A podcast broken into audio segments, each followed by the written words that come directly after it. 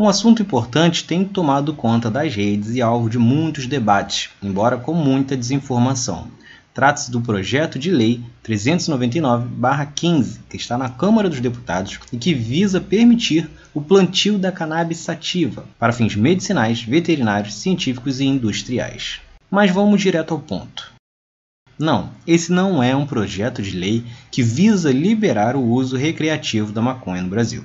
Ninguém vai estar liberado para fumar por aí. É, na verdade, um debate ainda mais importante. Estamos falando principalmente de saúde. Além disso, essa PL 399-15 sequer trabalha com a ideia de cultivo individual. O plantio será permitido apenas por pessoas jurídicas como empresas, associações e o SUS. Algo fundamental para democratizar o acesso ao medicamento.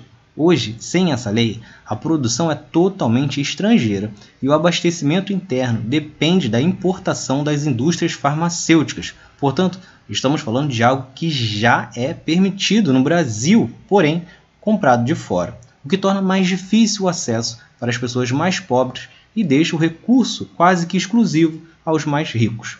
Isso porque o preço de uma caixa custa, em média, R$ 2.123.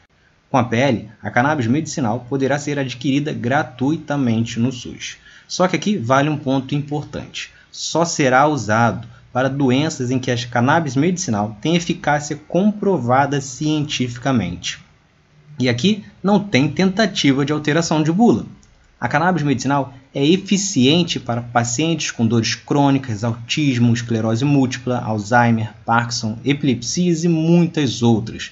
Estudos mostram que crianças que tinham várias convulsões por dia praticamente zeraram esses episódios com o medicamento.